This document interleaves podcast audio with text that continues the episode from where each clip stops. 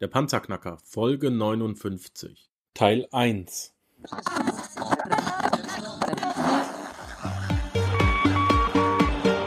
Hallo zusammen, ich bin Markus, willkommen beim Panzerknacker Podcast.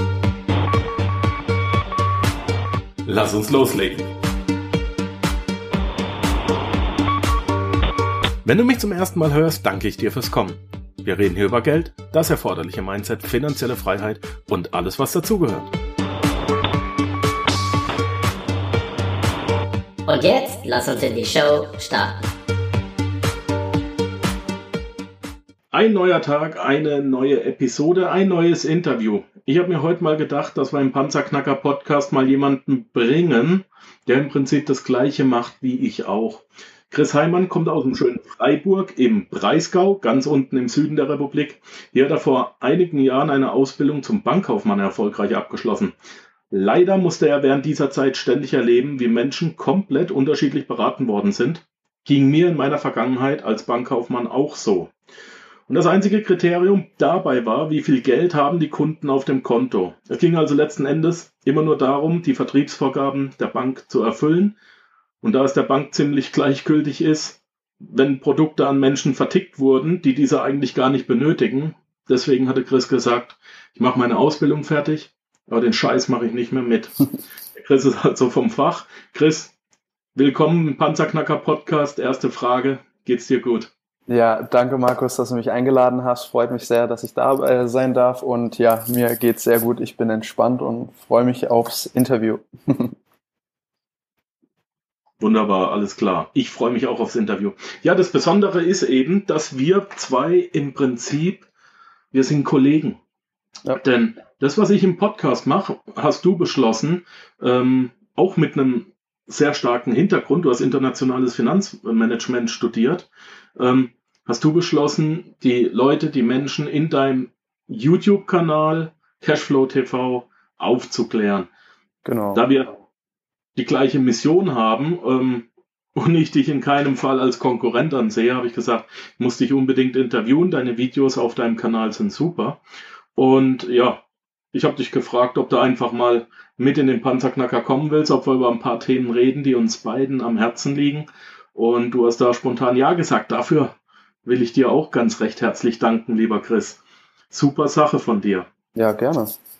Erzähl doch mal ganz kurz bitte, warum hast du oder warum habt ihr, ihr seid ja ein ganzes Team, ja. warum habt ihr Cashflow TV gegründet? Ja, also wie du ja auch schon gemeint hast, ich äh, komme aus dem Bankwesen, also ich habe eine Ausbildung zum Bankkaufmann gemacht und habe da eben erlebt, wie die Leute beraten werden und ja im Prinzip keine Ahnung hatten. Und das auch der Grund dafür war, dass dann Dinge abgeschlossen wurden, die so für den Einzelnen gar keinen Sinn gemacht haben und habe dann eben erkannt, dass die Leute dabei Hilfe brauchen und dass die Beratung an sich auch irgendwo nur eine vorübergehende Problemlösung ist denn das eigentliche Problem ist das fehlende Wissen und nicht ja, nichts anderes. Und da wollten wir eben Aufklärung betreiben und haben wir jetzt auch angefangen ähm, und haben da eben schöne Videos äh, gedreht, um das Ganze mal anzureizen, haben jetzt auch schon gute Erfolge bei unseren Freunden und Familienmitgliedern, also halt äh, ja eher mal der persönliche Bekanntenkreis und so, da hat das äh, ist sehr durchgedrungen und ja, das macht uns mega Freude, da Leuten zu helfen und deswegen machen wir das Ganze. Mhm.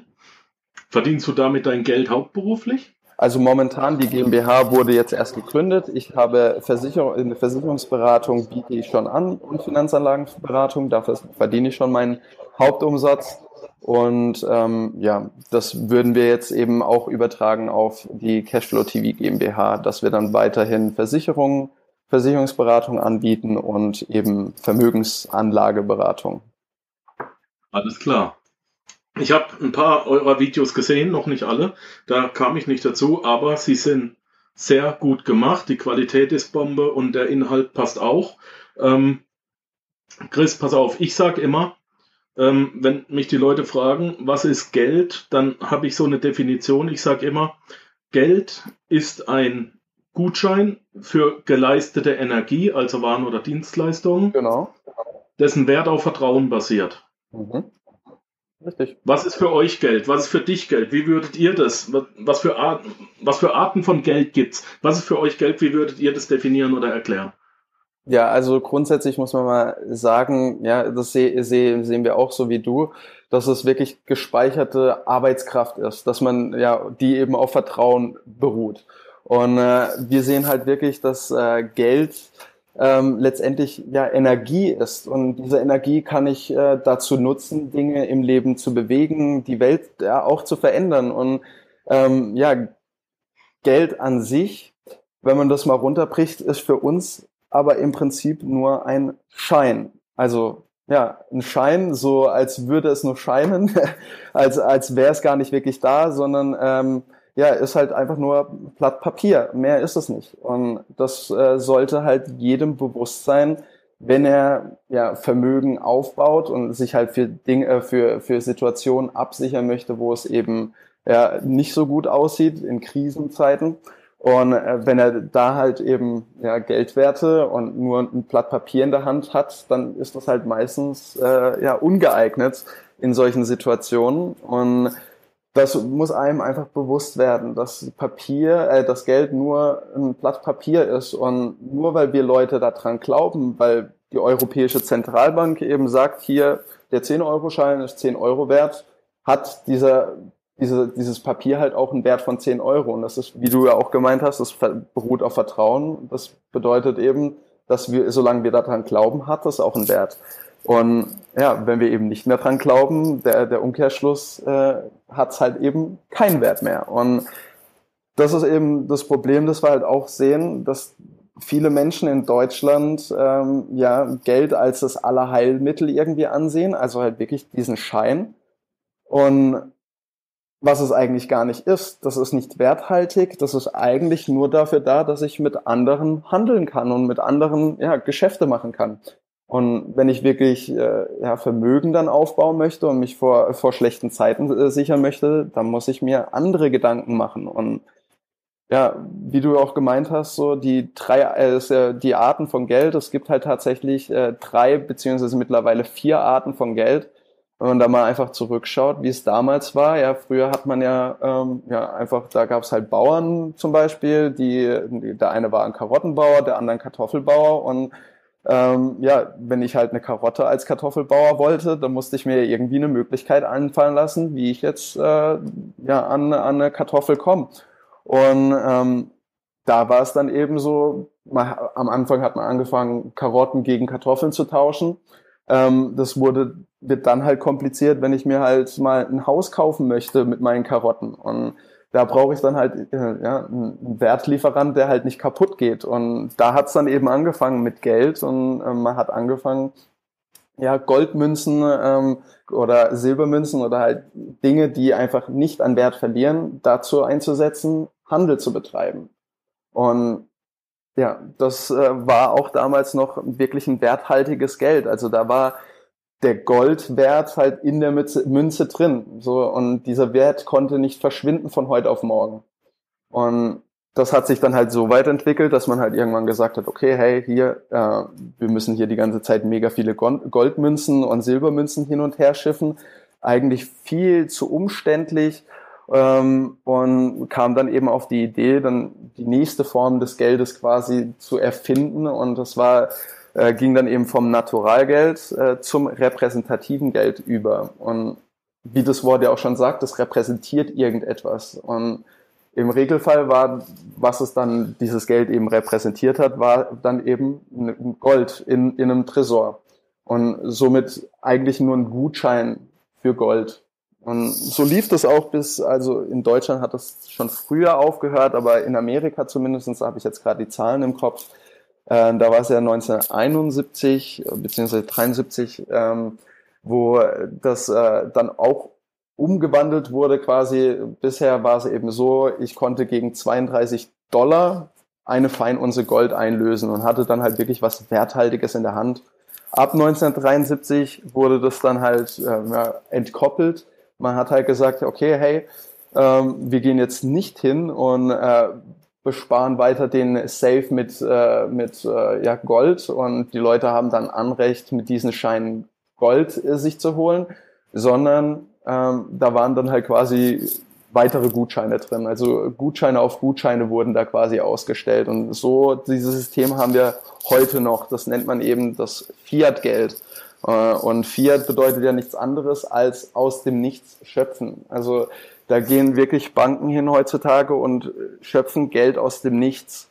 Und gerade für unsere Leute, die auch äh, auf Cashflow TV eben sind, äh, ist äh, für uns ist halt wichtig, dass die Leute diesen Unterschied kennen und wissen, dass Geld aus dem Nichts gedruckt wird und dass nur der Glaube ja, an das Ganze diesen Wert erhält. Und das ist so das finde ich sehr wichtig, Chris. Ähm, lass, uns, lass uns da mal auch nochmal drauf eingehen. Ich bin mir gar nicht sicher, ob ich das im Panzerknacker schon einmal relativ ausführlich erklärt habe. Mhm. Ähm, man muss einfach mal festhalten, eine Bank hat eine gewisse Einlage. Ja? ja. Also ich bin jetzt die Bank und du kommst und, und legst mir 1000 Euro auf den Tisch. Die genau. lege ich jetzt in mein Tresor als Bank. Mhm. Und jetzt darf ich als Bank hingehen und diese 1000 Euro natürlich verleihen. Genau. Aber, und das ist nachdem der Goldstandard gefallen ist, also nachdem genau. äh, das Gold, Geld an Gold gekoppelt war, ähm, jetzt muss man festhalten, die Bank darf mehr Geld verleihen, als sie im Tresor hat.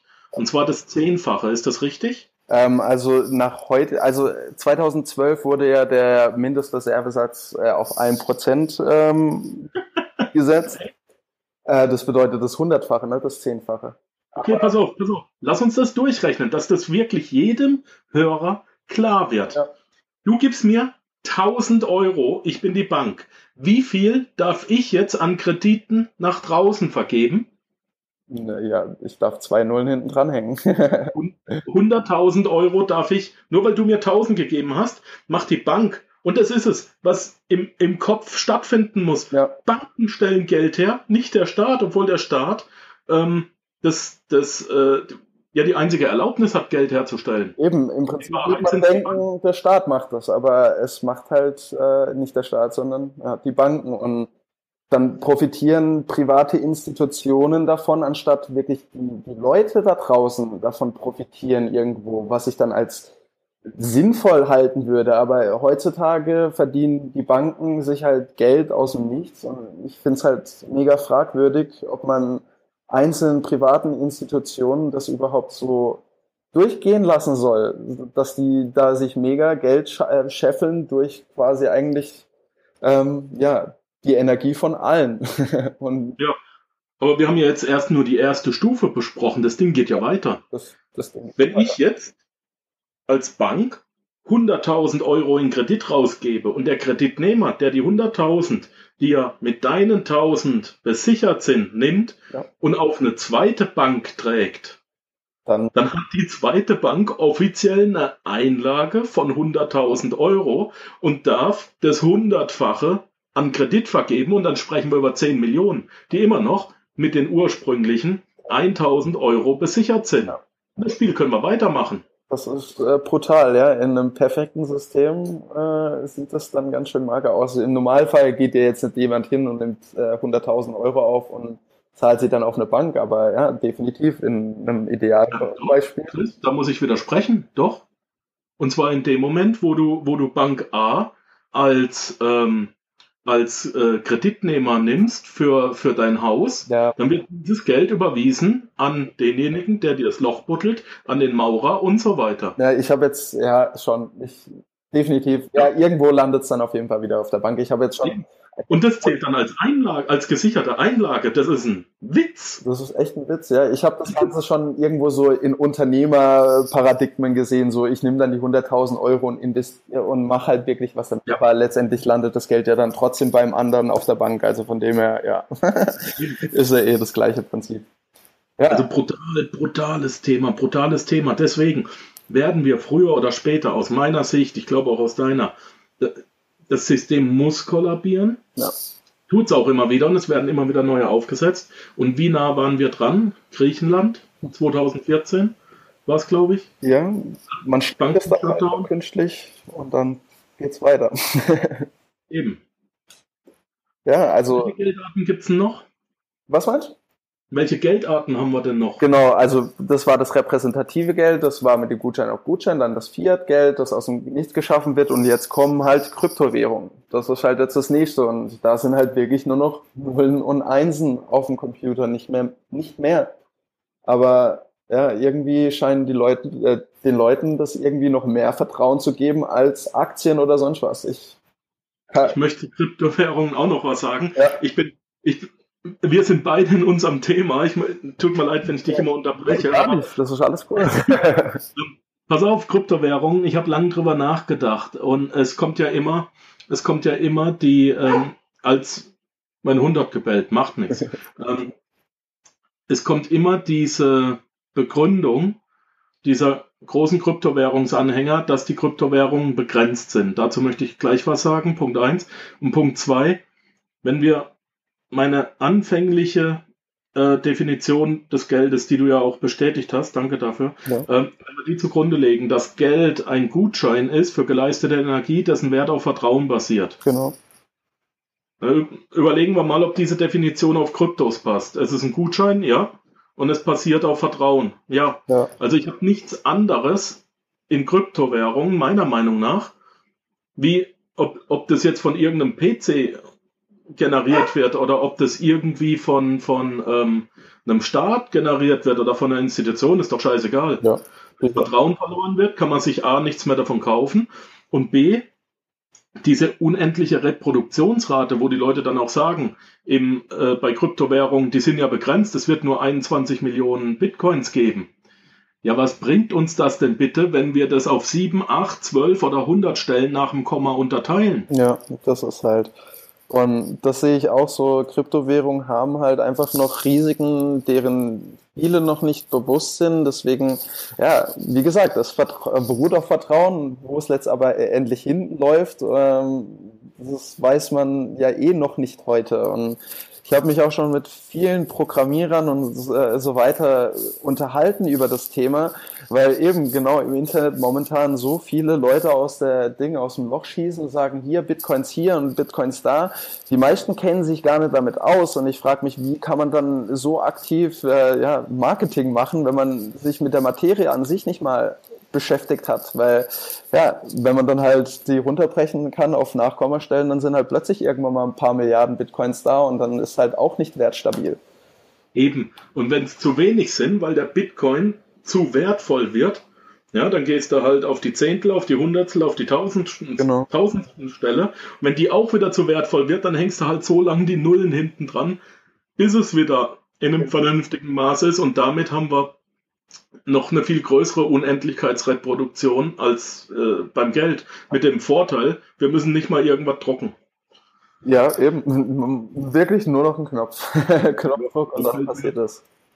Ja. Eben. Also man, das, das müsste man vielleicht auch noch irgendwo mit, mit reinpacken, denke ich. Ähm, es wird ja nicht umsonst mehr Geld gedruckt. Es wird ja auch mehr Geld gebraucht, weil mehr Menschen auf der Erde sind, mehr Handel betrieben wird das muss man ja auch so sehen. Es gibt ja schon Gründe dafür, warum sich das Geld weiterentwickelt hat. Das hat ja nicht irgendjemand jetzt mit böser Absicht gemacht, ich ziehe jetzt die ganzen Leute ab, sondern das hat ja auch wirklich den Hintergrund, dass wir uns, ja, dass die Wirtschaft wächst und das ist halt nur das, die Frage, wenn es halt ja wirklich ein Unverhältnis das da, dazwischen gibt, zwischen Geldmenge und produzierter Güter und Dienstleistung. Wenn das halt nicht mehr passt, dann ja, geht letztendlich jede Währung ja kaputt. ja. Also ich habe im Studium äh, gelernt in, in unserem Wirtschaftsteil, mhm. dass in einer gesunden Marktwirtschaft, natürlich nur Erfahrungswerte aus der Vergangenheit, in einer gesunden Marktwirtschaft verdoppelt sich die Geldmenge, respektive es halbiert sich die Kaufkraft des Geldes alle 30 Jahre. Ja. Und da geht man äh, in der ähm, Wirtschaftslehre davon aus, dass das eine gesunde Inflationsrate ist. Und muss man beispielsweise wo wissen, wenn man auf seine Rente hinspart. Genau. Wenn du sagst, ich brauche eine Viertelmillion in 30 Jahren, damit ich mit dieser Viertelmillion äh, auf meinem Rentenkonto stabil in Rente gehen kann, dann musst du wissen, dass die in 30 Jahren nicht mehr eine Viertelmillion wert ist. Ja, schon. Sonst kann man sich die Sachen ja gar nicht kaufen, die man eigentlich möchte. Und Richtig. Das Wenn du sagst, ich muss mir eine Viertelmillion Brötchen kaufen, ein Brötchen kostet einen Euro, dann wirst du in 30 Jahren nur noch 125.000 Brötchen kriegen. Ja, genau so ist. Und das ist vielen dann auch nicht bewusst. Und die sagen sich dann, okay, ähm, ja, eine Kapitallebensversicherung, das ist ja sicher. Und Bausparvertrag, das ist ja sicher. Da kriege ich ja meine 1%. Ja, aber das jedes Jahr, also wenn man jetzt mal die offiziellen Zahlen nimmt, 2% Inflation herrscht und da ist, dann verliere ich ja jedes Jahr an Geld. Aber das ist halt nicht greifbar und das sehen halt viele nicht. Und das ist halt mega tragisch für die Leute, die dann eben mit 50, 60 plötzlich merken, hey, scheiße, ich habe ja gar nicht genügend Geld. Und dann ist halt auch zu spät. Und da bringen halt dann 1000, 2000 Euro Sparrate nichts mehr. Und ja, das ist halt auch das Problem, das wir erkannt haben. Und da wollen wir halt auch Aufklärung betreiben, weil das nimmt niemand wirklich bewusst wahr. Und das ist scheiße, weil wenn dann am Ende ja die Leute vor ein Riesenproblem gestellt werden und dann halt kein Geld haben, wirklich äh, gescheit über die Runden zu kommen, das das will ja niemand und dafür sorge ich ja auch nicht vor, dass ich dann Probleme habe im Alter mit, mit dem Geld. Und ja. Ja, meine Lieben, das war's jetzt leider auch schon wieder mit dem ersten Teil für heute. Es geht in der nächsten Folge weiter mit diesem Interview. Schaltet bitte wieder ein. Danke, dass du den Panzerknacker Podcast mit Markus Habermehl gehört hast. Wenn dir der heutige Input gefallen hat, dann freue ich mich, wenn du unsere Webseite an deine Freunde und Familie weiterempfiehlst. Vergiss bitte auch nicht, das Archiv auf meiner Webseite unter www.panzerknacker-podcast.com nach älteren Episoden zu checken. Dies ist eine Markus Habermill Production. Bitte besuche mich auch nächste Woche wieder für eine weitere Folge vom Panzerknacker Podcast.